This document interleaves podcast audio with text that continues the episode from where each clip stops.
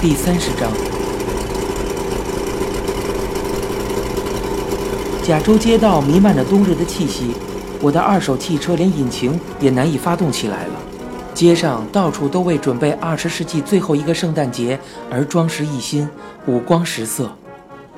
妈妈说，在 T 种的伊势丹商场里呀，正在卖一种圣诞老人的玩偶，一边唱歌，手啊腰啊的还在摇摆着跳舞，做的可好了，挺有意思的。你去买东西的时候可以看看。那年的圣诞节，我一整天都排满了工作，没能和妈妈一起度过，这是七年以来的第一次。据说那天我的朋友来到我家，和妈妈一起举行了圣诞节聚会。那一天出门前，我把从伊势丹买的并包好的圣诞老人的玩偶交给妈妈，紧接着就出去了。晚上。我在千叶城郊结束了工作，从高速公路赶回东京，途中遇上驱车赶往迪士尼公园的恋人们所造成的交通堵塞，到家已经是深夜了。打开家门，妈妈还坐在厨房里，剩下的饭菜和空红酒瓶子摆在那里，与之并排的是两个正在跳舞的圣诞老人。我问道：“怎么了？这是？”妈妈说。江本君也买了一样的礼物给我，完全相同的两个圣诞老人玩偶面对着妈妈跳着舞。大概很多人都说这个玩偶很有意思，就连包装纸的花纹都是一模一样的。妈妈笑眯眯的，似乎痴迷的凝视着圣诞老人的舞蹈。这几个月里，妈妈好像瘦了许多。我说道：“怎么了？”又恶化了吗？妈妈说：“不怎么好，食物根本进不到里面，吃下去就吐出来，难受的要命。大概还是癌吧，癌细胞可能还是转移了。怎么可能呢？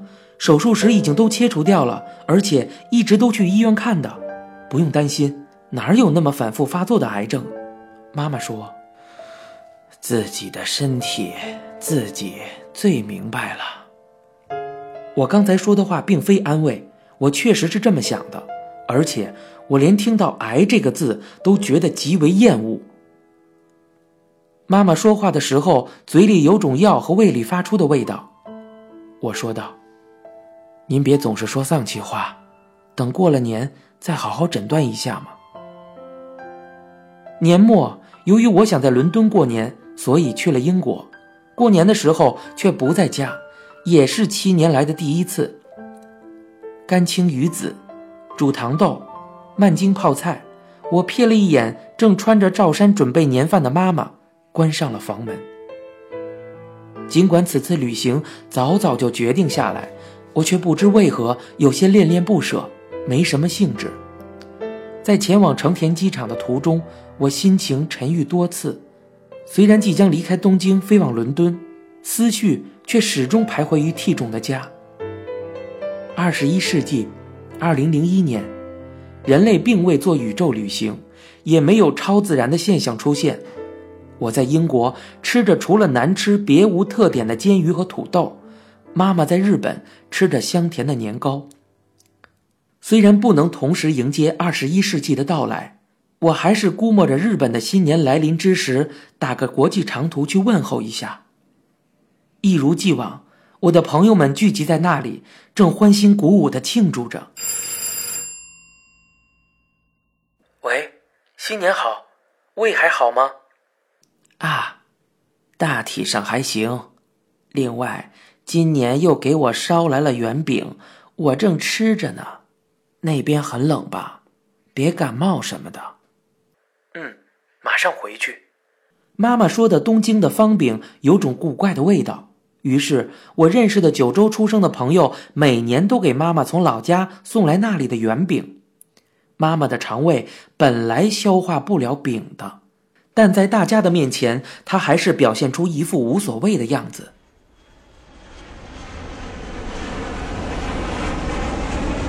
尽管只有不到两周没有相见。妈妈的脸颊却明显比去年消瘦了。我问道：“最后，大夫是怎么说的呀？”妈妈说：“大夫说，在大医院里再查查看一下比较好，或者和中央医院的那个留学的医生再谈一下。”您看，还是那个医生比较好吧？妈妈说。果然还是癌症吧。现在还不知道呢，您别胡思乱想的。胃虽然有点不舒服，其他的地方不是好端端的，别担心了。妈妈因为做过多次除癌手术，变得有些神经质了，哪里一不舒服就理所当然的认为是癌症，或者是那一类的书看得过多，就久病成医了吧？会自己对照症状得出情非所愿的答案来。我觉得那只是妈妈自以为是的想法，但她仅仅为此也要去医院，说是一旦有什么情况也想早些知道。另外，这段时间我的慢性胃病似乎也逐日加重，每天都大口大口的喝掉市面上买来的胃药。妈妈见此状况，反复的督促我，于是不得不到惯去的那家医务所去。想听从妈妈的话。去那家医务所也不是第一回了，之前腰痛的时候被妈妈督促去过一回。无论什么样的病人，似乎都先要去诊断一下再说。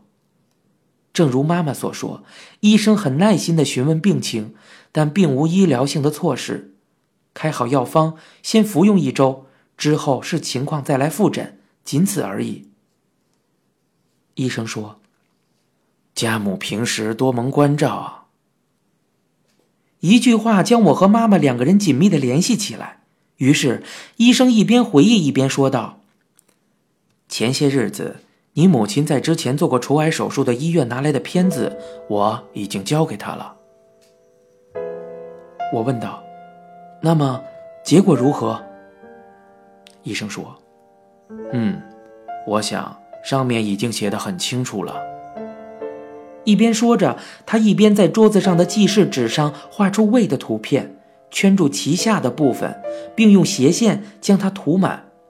医生说：“你看，这个地方已经变得如此之大了。”这句话他说的风轻云淡，仿佛与己无关似的，表情也很淡薄，只是稍显吃惊。我怒火中烧。也许检查结果一弄清楚，便出具了介绍信。可是，在此之前，你还做了什么？就算阻止恶化、切除癌细胞之类的是外科专家的事情，可是你就连早些把握病情这样的事情都做不到吗？你难道只是一个陪老人喝茶的朋友吗？我不知道将怒火发泄到这个医生身上是否不合情理。不过，我更愤怒于其淡然之处的明快表情和此事与己无关的态度。妈妈是那么的信任你，就没有办法早些知道吗？何时开始有的？还有何时开始变大的？还有你何时才知道的？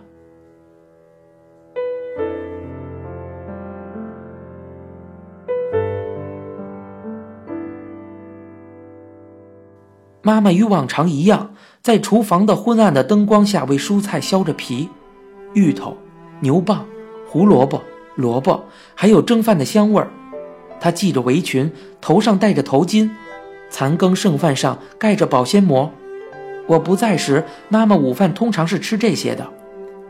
筷笼里插满了筷子，让人无法想象这里只是两个人的生活。我的筷子是妈妈从朝鸭买来的南天筷。筷子上，请店里的人刻上了牙眼，我的名字，是烤鱼的味道。今天的米糠腌菜会是什么呢？妈妈说：“今天好冷啊，给你做了猪肉酱汤，洗了手，赶紧来吃吧。”嗯，妈妈一起来吃吧。面包喝的水没有了，得让何塞去买。妈妈将自来水煮沸自己喝，但却一直给兔子喝矿泉水。我说道：“冬天要说还是猪肉酱汤好啊，真好喝。”妈妈说：“你念中学的时候，练完棒球回来后能喝掉三大碗呢。啊，我那么能吃呢？吃过饭不久，妈妈用毛巾围住肩膀，开始染头发。妈妈年轻时就已有白发，我也同样，早早就长出了白发。妈妈说：“住院以后头发就要全白了，还是趁现在染了好。”我说：“后面我给你弄吧。”将染发剂涂于毛刷，染在头发上，手够不到后脑位置的里侧，于是自儿时起就由我代劳。几天后，妈妈再一次住进了位于东京塔下的那家医院，发根的地方几乎已经全白了。妈妈说：“有认识的护士还算好啊。”我有事情要跟你讲。什么事？妈妈死了的话，不会死的。举行葬礼的时候，那时会把你和富士山的葡萄埋在一起。抽屉里有关于互助会的文件，完全不用麻烦你。一直在那里挂着名呢，你跟他们联系就可以了。妈妈好像一到东京就加入了什么互助会，从文件上看是选了费用最低的葬礼，每月三千元，已经存了几十个月之久。你不要那么担心了，不会死的。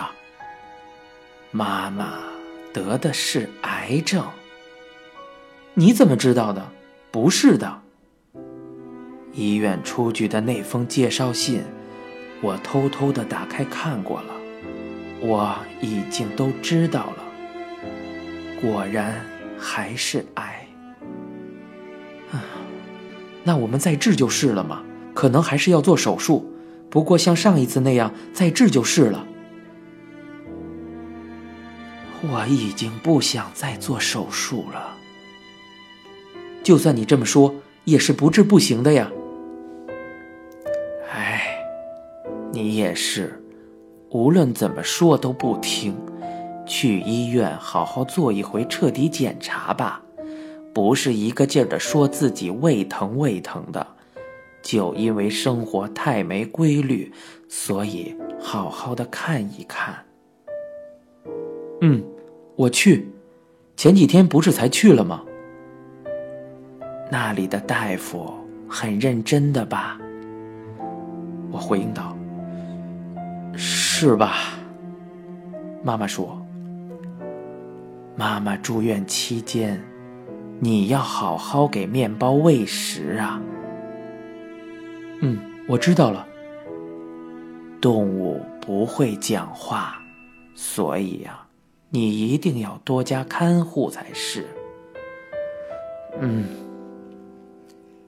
也要好好的给笼子打扫卫生。嗯，还有，您说什么？妈妈要是有什么事儿了，在书架上有个箱子，把它打开。我疑惑道：“什么箱子？”妈妈说：“现在别打开。”什么呀？那是？那是年底时别人送来的被套的空箱子，妈妈用胶带封住箱盖，使其不能被打开。礼签纸还封在其上，在礼签纸的边角上用黑笔这样写着：“请在妈妈死后打开。”大地震，火星人入侵，地球末日，儿时的书本上详细刻画了理应感到恐惧的恐怖事件。面临绝望的命运，哀嚎不止，四处逃窜的人们，就算看了这些，我也丝毫没有丁点儿的恐惧的感觉。日本沉没，陨石雨，黎明永不来临的夜晚，倒不如说，我宁肯此类事件发生，学校也好，房屋也好，金钱也好，所有人都糟糕的一塌糊涂才好。我对这些不可知是否真实来临的恐怖，不曾感到任何恐惧。自小以来，最让我感到不安的事情，只是想象就足以让我把枕头压在耳朵上捂住双耳了。某时某刻，真切来到的事情，清清楚楚将要来临的恐怖，最让我感到恐惧的事情，我感到它携着现实的味道，真切的逼近而来。无论如何否认它，无论内心如何相信奇迹的存在，却仍可见巨大的命运飓风从平原的那一侧缓步逼近而来。呼噜，呼噜，呼噜。离心力伴随着震耳欲聋的轰鸣声，将其周边的一切事物和在那里的一切回忆席卷，飞旋迸射的毁灭着。不可阻挡着，冲着眼前而来。我就在其延长线上，笔直地面向他，在他的前路上呆立不动。尽管想脱身而逃，身体却如铅一样重，手脚的指尖都如灌满了铁砂的麻袋一样抛锚于地面。我祈祷着，能不能飓风改变前行的方向呢？